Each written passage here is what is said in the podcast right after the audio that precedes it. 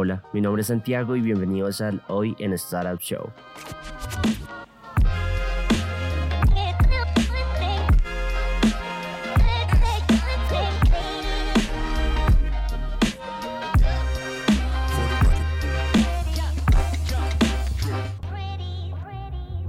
En el episodio de hoy vamos a hablar de Paytm, la startup de billeteras móviles más valiosa de la India que confirma su IPO.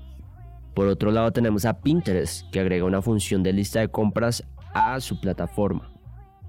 Tenemos a 99 minutos, la startup mexicana modelo Last Mile, que recaudó un Series B de 40 millones de dólares.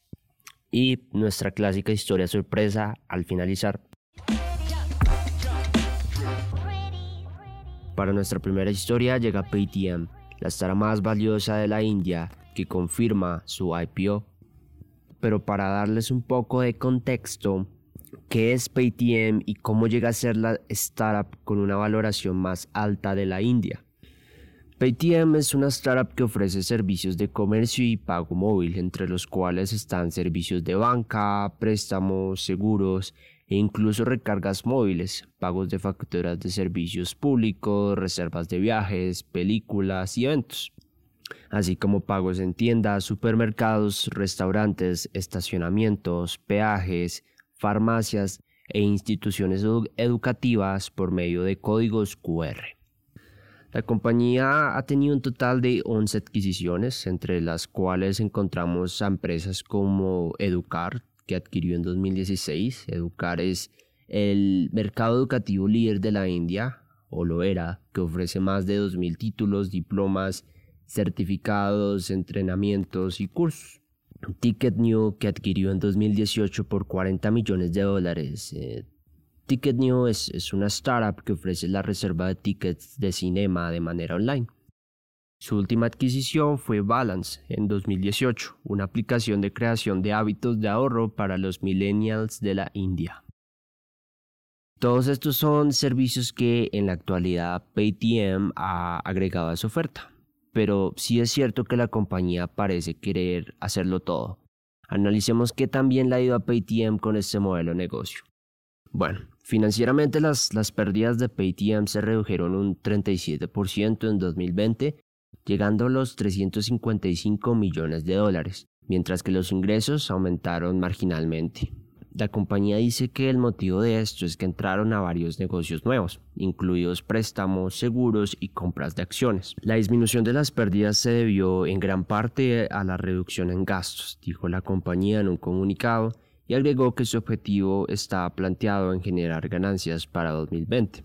Miremos un poco los números de la plataforma. En el 2020 hubo un aumento en transacciones del 50%, con una base de usuarios registrados para la plataforma de más de 450 millones y un promedio mensual de 400 millones de transacciones, además de 60 millones de cuentas bancarias abiertas. La compañía ha incrementado la incorporación de pequeños comerciantes a su plataforma utilizando el servicio de códigos QR, que le permite ganar una participación en el segmento de pagos minoristas. Este servicio de códigos QR que ofrece a pequeños comerciantes incluye una calculadora, un altavoz portátil que proporciona confirmaciones de voz de las transacciones y una máquina de punto de venta con escáner e impresora integrados. ¿Cuál es el problema más grande que Paytm quiere solucionar? Probablemente es la circulación de efectivo en la India, ya que en la India ha sido durante mucho tiempo una economía de dinero en efectivo. Si bien el impulso del gobierno para aumentar la conciencia sobre los pagos digitales ha llevado a un aumento en el número de transacciones digitales, el efectivo sigue reinando en la India, sobre todo en áreas semiurbanas y rurales. Con el objetivo de solucionar esto nace UPI, Unified Payments Interface, que es un sistema de pagos instantáneo desarrollado por el National Payments Corporation of India y que facilita las transacciones interbancarias.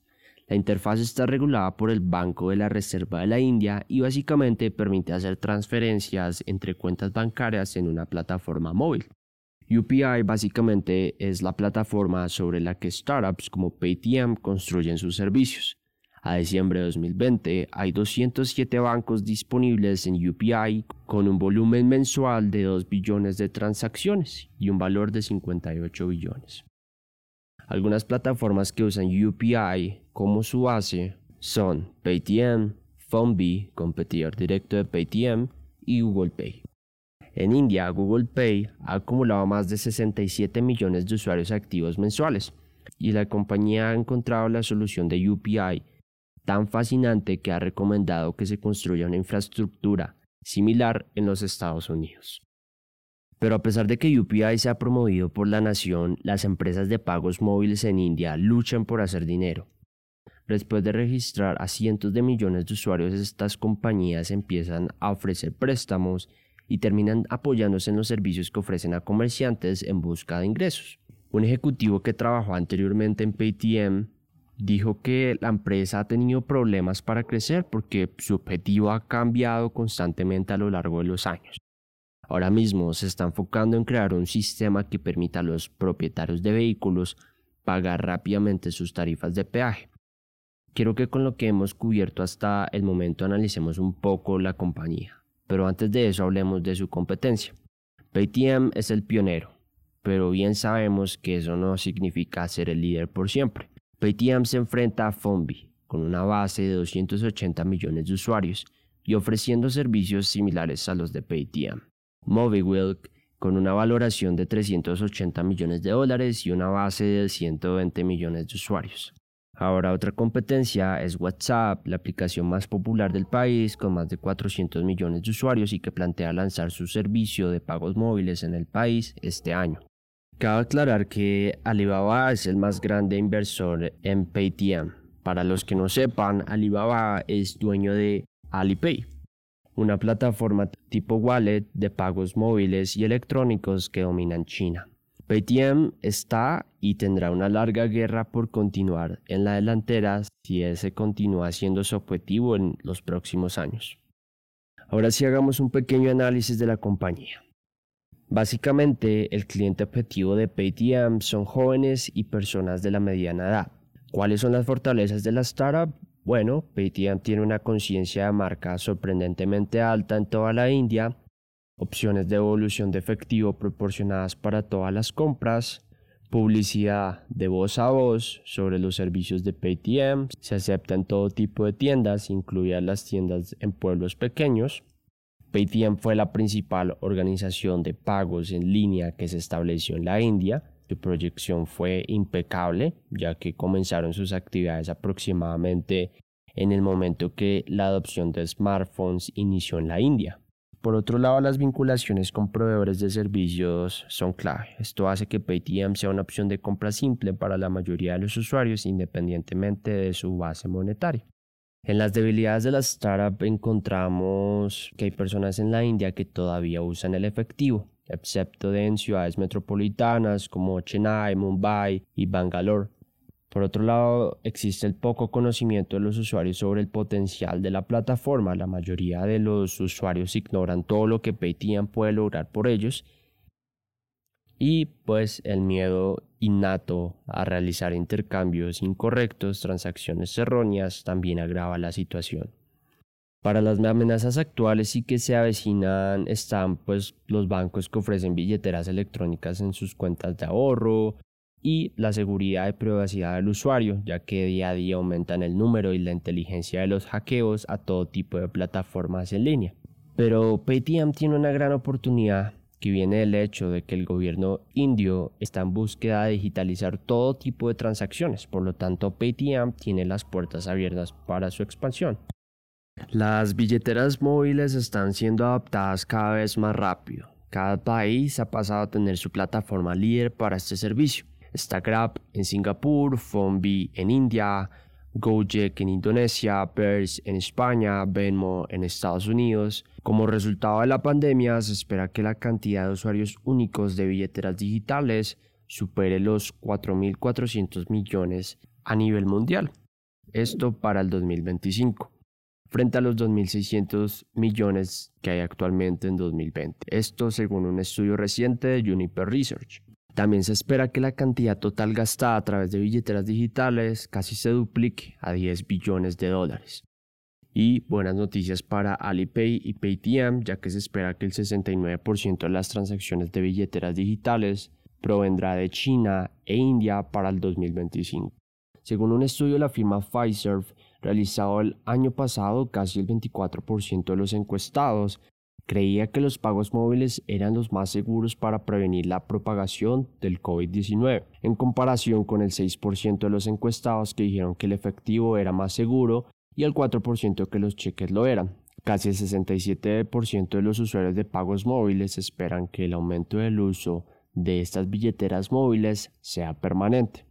Los pagos sin contacto y de comercio electrónico representan el 50% del gasto total en billeteras móviles, en comparación con el 36% en el 2020. La adopción de pagos sin contactos seguirá aumentando, ya que más del 34% de los teléfonos móviles estarán configurados para hacer pagos sin contacto, esto para el año 2025. Durante los próximos cinco años, las nuevas tecnologías como la aceptación de tarjetas a través de teléfonos inteligentes NFC superarán el uso de códigos QR. Ok, ha sido un largo trayecto en el que hemos analizado la hora, antes y después de Paytm. Hablemos de su potencial IPO. Esta es la primera vez que la startup concede en Noida con una valoración de 16 billones de dólares y que ha recibido 3 billones de dólares en financiación, ha comentado sus planes sobre su IPO. La startup dijo en la carta a sus empleados y shareholders que ha recibido una aprobación de la junta directiva para perseguir el IPO. Paytm, que cuenta con el respaldo de Alibaba, que es dueña del 29% de la compañía, y SoftBank del 19%, no ha compartido cuándo planea solicitar el IPO, pero está buscando respuestas de sus accionistas en una intención de que vendan sus participaciones hacia finales de mes. Esta no es la primera vez que Paytm planea explorar la ruta de IPO. Hace exactamente 10 años, mucho antes de que Paytm se estableciera como la empresa de billetera móvil más grande de la India y se expandiera a varios servicios financieros y comerciales, la startup se había presentado ante el regulador con toda la intención de hacerse pública. En ese momento, la startup canceló el plan de IPO y en cambio recaudó dinero de sus VC para explorar nuevas vías de crecimiento. La startup que compite con Google Pay y Fonbi ha reajustado su estrategia de pagos en los últimos años para asumir una posición de liderazgo en el mercado de pagos comerciales. En un informe a sus clientes a finales del mes pasado, los analistas de Bernstein dijeron que es probable que la vertical de tecnología crediticia de la startup lidere la próxima ola de crecimiento de sus ingresos. Paytm lidera los pagos de comerciantes y ha construido un ecosistema de verticales fintech sinérgicas alrededor de su superaplicación. Creemos que la batalla de las superaplicaciones en India no es un el ganador se lo lleva todo, sino un juego de ejecución construcción de negocios y creación de una experiencia superior para el cliente con integración de ecosistemas, agregaron los analistas de Bernstein. Paytm tiene unos números interesantes en adopción y su posicionamiento como la startup de billeteras móviles pionera en India le da un gran leverage en conjunto con el veloz crecimiento o el uso de este tipo de soluciones contactless alrededor del mundo. Por ahora la compañía tiene que definir claramente su core y evitar que en un intento por cubrir demasiadas necesidades se vuelva compleja y realmente no ofrezca un servicio diferenciador. Las personas quieren conveniencia, pero también eficiencia. Y Paytm puede correr con el riesgo de solo poder atender la conveniencia, que es la mitad del camino para poder cumplir con las expectativas de su base de usuarios.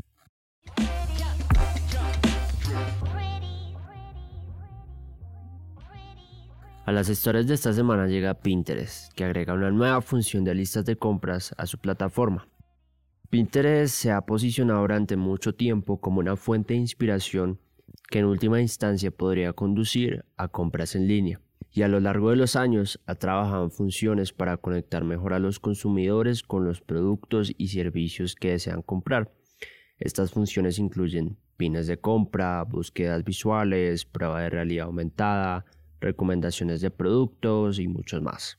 Hoy, la compañía está implementando otra función destinada a convertir los pines guardados de los usuarios en una lista de compras. La nueva función de la lista de compras de Pinterest guarda automáticamente todos los pines de producto en un solo lugar, por lo que cuando estés listo para comprar no tendrás que buscar entre los pines y tableros guardados para encontrar los productos que habías estado considerando. Aquí encontrarás la información que necesitas, incluido el precio del artículo, reseñas y la información de envío en una cuadrícula uniforme para que puedas comprar productos y tomar decisiones. Sin embargo, la función no es solo una herramienta organizativa.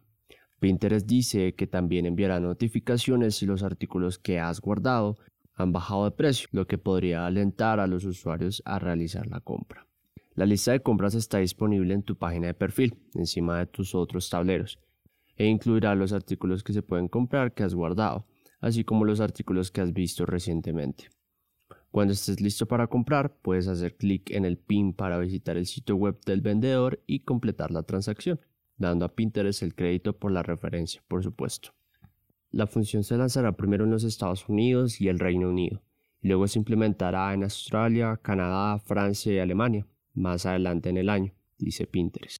Junto con las listas de compras, hoy Pinterest también está expandiendo las herramientas para comerciantes con el debut de su programa de comerciantes verificados en el Reino Unido, Australia, Canadá, Francia y Alemania, además de un escaparate comercial en la función de perfil y etiquetado de nuevos productos. Lanzado el año pasado, el programa de comerciante verificado ofrece a los minoristas una forma de registrarse para una revisión manual a fin de determinar si cumplen con las calificaciones de Pinterest para experiencias de servicio al cliente de alta calidad. Si es así, reciben una marca de verificación azul en su perfil como una señal a los consumidores de que son un minorista confiable. Además, la compañía está lanzando hoy un Shopping Spotlight especial de dos semanas de duración llamado The Goods by Pinterest, que ofrece a los usuarios acceso a artículos de edición limitada vendidos por marcas de DTC como, como Brooklyn and Outdoor, Voices, Clear Paint, Olive and June y Maude. Y está ejecutando una campaña que ofrece tendencias seleccionadas de su informe anual Predicciones de Pinterest.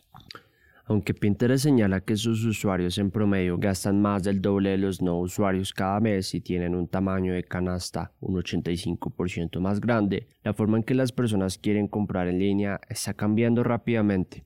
Pinterest, que históricamente ha sido una especie de tablero de ideas centrado en la imagen, es posible que a medida que más consumidores y en particular compradores más jóvenes comiencen a depender más de las compras a través de videos, tanto grabados como en vivo, incluso a través de contenido impulsado por personas influyentes en plataformas como Facebook, Instagram y TikTok. Pinterest se ha expandido recientemente a esta área con el lanzamiento de Idea Pins un formato tipo Instagram Story enfocado en creadores de contenido. También ha estado probando eventos de creadores con transmisiones en vivo. Con las nuevas incorporaciones, Pinterest quiere asegurarse mejor de que los usuarios que están en su sitio no solo están navegando ociosamente, sino que realmente lo visitan. La función está disponible hoy en la web, iOS y Android. Ahora bien, entendamos un poco el comportamiento de los usuarios de Pinterest y qué ha pasado en la red social en los últimos años. Bueno, 79% de la base de usuarios de la red social son mujeres, con ocupaciones de diseñadoras, estudiantes, madres, profesoras y blogueras. Un rango de edad mayoritario de entre 22 a 34 años, seguido de 35 a 44 y 18 a 23 años. Las ciudades en las que la plataforma tiene mayor adopción son Nueva York, Atlanta, Los Ángeles, Seattle y San Francisco. 88% de los usuarios ha comprado un producto que ha piñado, 49% compró 5 o más productos que ha piñado o repiñado. Para el, para el tercer trimestre de 2020 la compañía contaba con un total de 442 millones de usuarios activos, un incremento de 37.27% de usuarios comparado con los 322 millones de usuarios activos que la plataforma tenía el tercer trimestre de 2019. En los últimos cuatro años la compañía ha experimentado un crecimiento promedio del 6% trimestre a trimestre en su base de usuarios. En promedio, la duración de visitas del usuario de Pinterest es de 4.51 minutos, mientras que Instagram se ubica en los 7.44 minutos. Miremos la data de la compañía ahora desde una perspectiva financiera. La compañía no es rentable, pero espera hacerlo altamente para el 2023.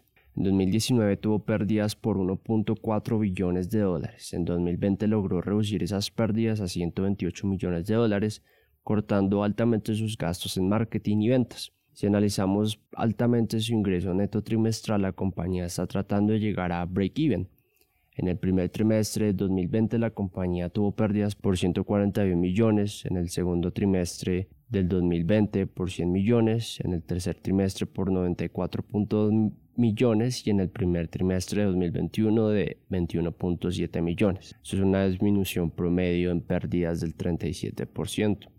Ahora, ¿cuál es el modelo de negocio de, Pinterest? Desde 2010, Pinterest estaba bien encaminado con un modelo de negocio de catálogo social web. No pasó mucho tiempo para ser reconocida como una plataforma de redes sociales, ya que el modelo de negocio incluía planes pines públicos y tableros de anuncios. Hoy en día, el modelo de negocio de Pinterest tiene aspectos de comercio electrónico, catalogación y contenido, junto con funciones de redes sociales, al igual que sus contrapartes Facebook, Snapchat.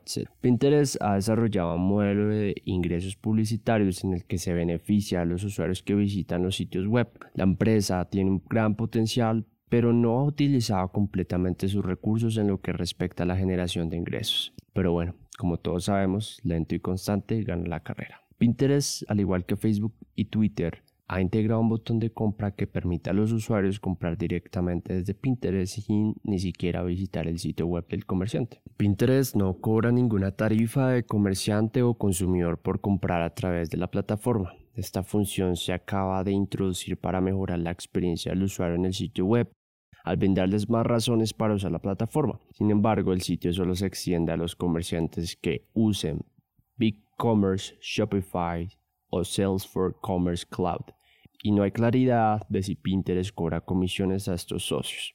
La compañía también tiene contratos con Stripe y Braintree, que actúan como una billetera digital para almacenar los números de tarjeta de los usuarios y realizar las transacciones en la propia plataforma de Pinterest. Pinterest es una gran red social para empresas. Los usuarios utilizan la plataforma para buscar, guardar y compartir el contenido relacionado con su interés. Esto en sí mismo ha creado un nicho que los especialistas en marketing pueden aprovechar, a diferencia de otras plataformas de redes que tienen el motivo principal de conectar a las personas con otras. Pinterest conecta a las personas con contenido relacionado con sus intereses. Esto da como resultado una mejor tasa de clics en anuncios y más conversiones. Según una encuesta realizada por Millwatt Brown Digital, a personas que han utilizado Pinterest activamente en los últimos seis meses, el 96% informó que utiliza Pinterest para investigar y recopilar información.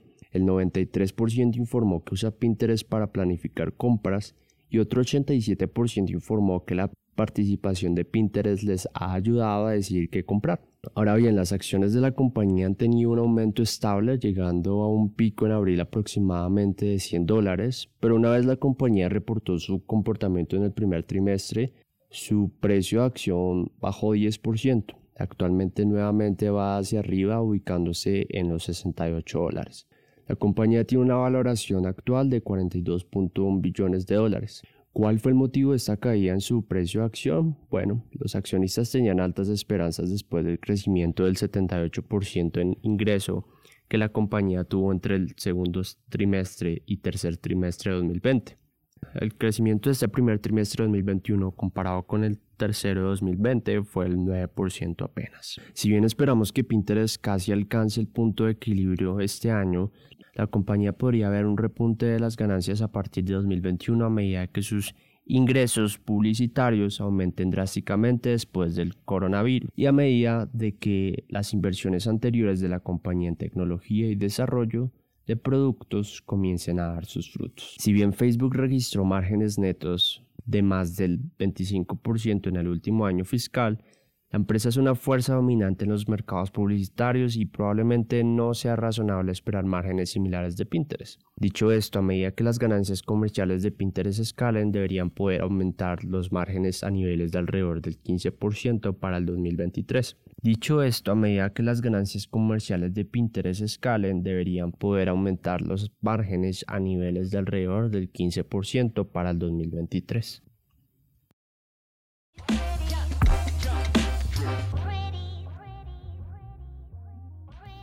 Hablemos de una noticia un poco curiosa que ha ocurrido en las últimas dos semanas. Y es que Jeff Bezos será uno de los pasajeros del primer lanzamiento espacial humano de su compañía de vuelos espaciales Blue Origin el 20 de julio del 2021. El fundador de Amazon anunció la noticia a través de su Instagram el lunes por la mañana, revelando que su hermano Mark también vendrá al paseo. Bezos y su hermano se unirán al ganador de una subasta en línea que organiza Blue Origin, que actualmente asciende a 2.8 millones de dólares como la oferta más alta para ese asiento. El lanzamiento de Blue Origin de su cohete suborbital reutilizable New Shepard el 20 de julio será la primera vez que vuele con personas a bordo. Es inusual que una empresa haga de su primer vuelo espacial humano una misión con un pasajero que paga y ahora sabemos que también llevará a una de las personas más ricas del mundo, otra opción audaz para un primer vuelo humano. Virgin Galactic, por el contrario, ha volado al espacio varias veces con pilotos de prueba y astronautas antes de su próximo viaje con Sir Richard Branson. Elon Musk tampoco ha volado nunca en un lanzamiento de SpaceX, aunque ha sugerido en el pasado que volará en uno de los vehículos de su empresa en algún momento. Sin embargo, el New Shepard de Blue Origin ha volado muchas veces sin gente y salvo en el primer vuelo en el que se perdió el propulsor reutilizable, ha tenido un éxito completo en cada una de esas 15 misiones, incluido el aterrizaje del propulsor, excepto la primera vez. El cohete New Shepard no llega hasta la órbita, sino que vuela hasta el borde del espacio donde los pasajeros experimentan unos minutos de gravidez y una vista inmejorable de la Tierra a través de las muchas ventanas de la cápsula, antes de regresar a un paracaídas asistido, aterrizando en el suelo de Texas cerca del sitio de lanzamiento de Blue Origin. La subasta de este asiento para el vuelo de Blue Origin actualmente se ubica en 2.8 millones de dólares y ha estado allí por un tiempo después de que el precio subió de 1.4 millones. Bueno, creo que el 20 de julio sabremos qué pasará, cuál será el desenlace de esta historia. Esperemos que, que todo salga muy bien. Bueno, ya veremos qué pasará el 20 de julio si Jeff Bezos dominará el espacio como ha dominado el e-commerce en la Tierra.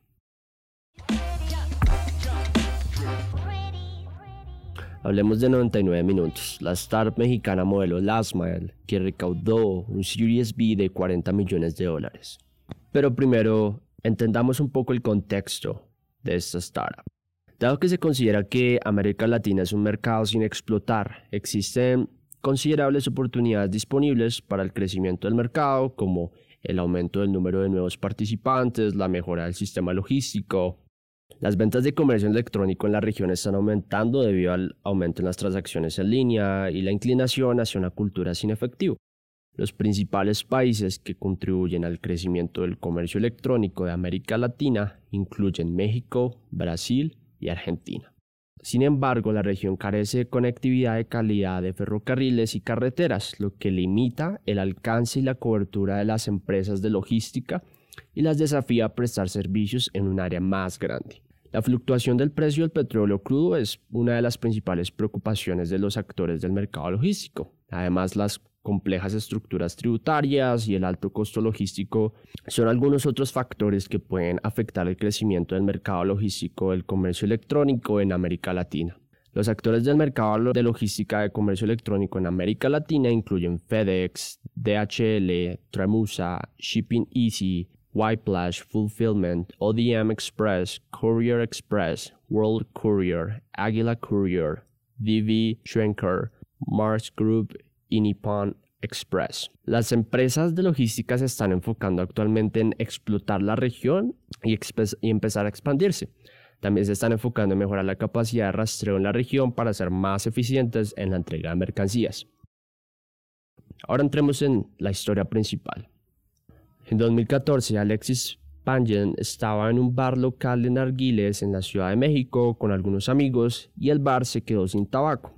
Pensaron que tal vez podrían comprar algunos en línea y recibirlos en el bar en tiempo real, pero resulta que el servicio no existía. En ese momento, Alexis dirigía un negocio de fabricación de carritos de comida que era responsable de aproximadamente el 80% de todos los carritos de comida en México, por lo que tenía experiencia haciendo negocios en la región. Un par de semanas después, para resolver el problema de entrega instantánea que había enfrentado en el bar Juca, Alexis lanzó 99 minutos, un sitio web que vendía productos y los entregaba en 99 minutos, de ahí el nombre. Hoy 99 minutos anunció un Series B de 40 millones de dólares de Prosus y Kasek Ventures, que planea utilizar para hacer crecer su negocio en América Latina. Actualmente la compañía opera en 40 mercados importantes en México, Chile, Colombia y Perú y ofreciendo cuatro servicios. Entrega en menos de 99 minutos, entrega en el mismo día, entrega al día siguiente y entrega sin dióxido de carbono. Lo que comenzó como una empresa de comercio electrónico con entrega rápida se convirtió velozmente en un servicio de entrega de última milla para otras empresas de comercio electrónico. Comenzamos a construir las conexiones API y ahora cualquier comercio electrónico puede agregar nuestros servicios de entrega a su negocio, dice Alexis. 99 minutos gana dinero cobrando al cliente una tarifa plana por la entrega y luego ofreciendo al conductor una tarifa plana también. Hoy en día el volumen es tan grande en cada ruta que se ha vuelto un modelo de negocio muy lucrativo. Enviamos entre 60 y 80 paquetes por ruta, dijo Alexis, y desde la perspectiva del consumidor, la aplicación de entrega funciona de manera similar a Waze. Puede pausar la entrega, puede cambiar la dirección, puedes decir, oh, no estoy en casa, estoy en el Starbucks de la esquina, puedes dejar mi paquete allí. Alexis dijo que inicialmente la compañía ofrecería entregas solo dentro de la Ciudad de México, pero rápidamente creció para ofrecer sus servicios entre ciudades y ahora opera entre 21 ciudades de México. El comercio electrónico está creciendo rápidamente en América Latina, pero aún está iniciando. La penetración del comercio electrónico en la región es del 6%, mientras que China llega al 30% y Estados Unidos al 20%, dijo 99 minutos en un comunicado. Cuando escuchamos a los grandes actores del comercio electrónico decir que 99 minutos es su socio más confiable y que son el proveedor con más potencial, nos dice que el equipo se está desempeñando extremadamente bien y está en camino de revolucionar la entrega de comercio electrónico en América Latina, dijo el director de inversiones para América de Prosus Ventures. Parte de los fondos también se destinará a acelerar sus entregas de ciudad a ciudad. Haremos entregas el mismo día de ciudad a ciudad y usaremos aviones pequeños para conectar las ciudades, dijo Alexis, CEO de la compañía. Básicamente, si los objetivos de 99 minutos se cumplen, no solamente estamos hablando de un éxito para la startup, pero en general para todos los comerciantes que se verían beneficiados con la inclusión de estos servicios logísticos, aumentando incluso más la adopción del comercio electrónico en la región. Tal vez estamos viendo al delivery de Latinoamérica. Para los que no conocen la compañía, Delivery es una startup de la India fundada en 2011. Ofrece soluciones logísticas para empresas de comercio electrónico, brinda servicios de cumplimiento habilitados por la tecnología, como entrega de última milla, almacenamiento de tránsito y de terceros, logística inversa, cobranza de pagos, envío de proveedor a almacén y de proveedor a cliente y más, que ha tenido un éxito exorbitante. Ya veremos qué ocurre con 99 minutos. Para nuestra historia sorpresa del día tenemos a Naspers que codirigió una ronda de extensión de 14.5 millones de dólares en la startup de movilidad Where is My Transport. Así que mm, es momento de hablar de emprendimiento de impacto. Muchas personas en las economías emergentes dependen del transporte público informal para moverse por las ciudades. Pero si bien existen aplicaciones de transporte y parada de autobús, en algunas de estas ciudades existe una gran necesidad de aplicaciones de planificación de viajes para mejorar la movilidad de los usuarios y reducir el tiempo que pasan viajando. La startup fundada en Sudáfrica, Where is My Transport es una de esas empresas que llena este vacío y hoy anuncia una extensión de 14.5 millones de dólares para continuar su expansión en los mercados emergentes. La empresa ya tiene presencia en Sudáfrica y México. Naspers, a través de su brazo de inversión, Naspers Foundry, codirigió la inversión con Cathay Africa Invest Innovation Fund según Naspers, el tamaño de su cheque fue de 3 millones de dólares. SBI Investment de Japón también participó en la ronda. La ronda de extensión se produce un año después de que Where is My Transport recibió una inversión Series A de 7.5 millones de dólares de firmas de capital de riesgo e inversión estratégica de Google, NetBank y Toyota. Devin DeVries, Chris King y Dave New iniciaron la empresa en 2015 como una startup de movilidad. Where is My Transport traza redes de transporte público formales e informales. Luego, la compañía utiliza los datos obtenidos para mejorar la experiencia del transporte público, haciendo que los desplazamientos sean seguros y accesibles.